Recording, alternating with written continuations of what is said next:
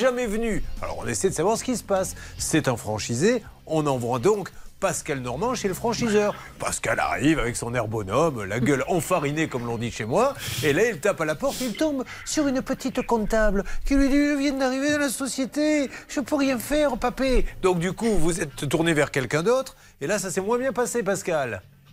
Eh ben en fait, la, la comptable m'a joué un petit numéro de, de théâtre parce qu'elle me dit non, je connais pas, euh, je sais pas où ils sont.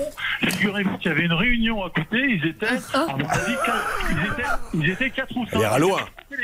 C'est pour ça qu'elle est venue me demander c'est sur quelle fréquence. Je pense qu'ils ont écouté pendant 4 ou 5 minutes. D'accord. Il y a un premier monsieur qui arrive, il y a un premier monsieur qui arrive très sympa, il était prêt à, à m'écouter. Et puis derrière, il y a, bon, je vais dire, hein, un gros barbu à lunettes, c'est le capitaine Haddock qui arrive. Et là, il me pousse Manu Militari. J'ai même pas eu le temps de dire bonjour, au revoir. Donc ils sont vraiment au courant de la situation. Ils ont écouté, à mon avis, à la radio.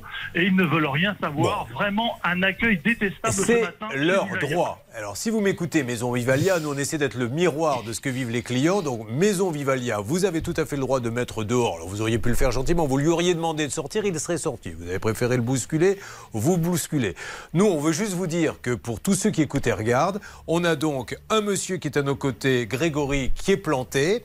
On a euh, trois autres personnes qui attendent depuis combien de mois qu'il y ait un petit coup de pelle, tu vois, histoire de montrer qu'il se passe quelque chose chez Vivalia. Euh, Pour Cindy, elle, c'est depuis janvier qu'elle attend. Euh, Pour euh, Morgane, euh, c'est depuis juin que le chantier est abandonné. Et Christophe, il a été livré fin septembre, mais avec plein de malfaçons aussi. Alors n'hésitez pas, si vous-même vous êtes passé par les maisons Vivalia, que vous attendez qu'on vienne chez vous euh, alors que vous avez payé, euh, appelez-nous. Mais c'est pas très rassurant hein, ce qu'on entend là, parce que vous voyez, on attend peut-être du franchiseur qui dise oh, bon, on va s'en occuper, on va regarder, mais il se passe pas grand-chose. On essaie toujours d'avoir Jean-Pierre Poissonnier.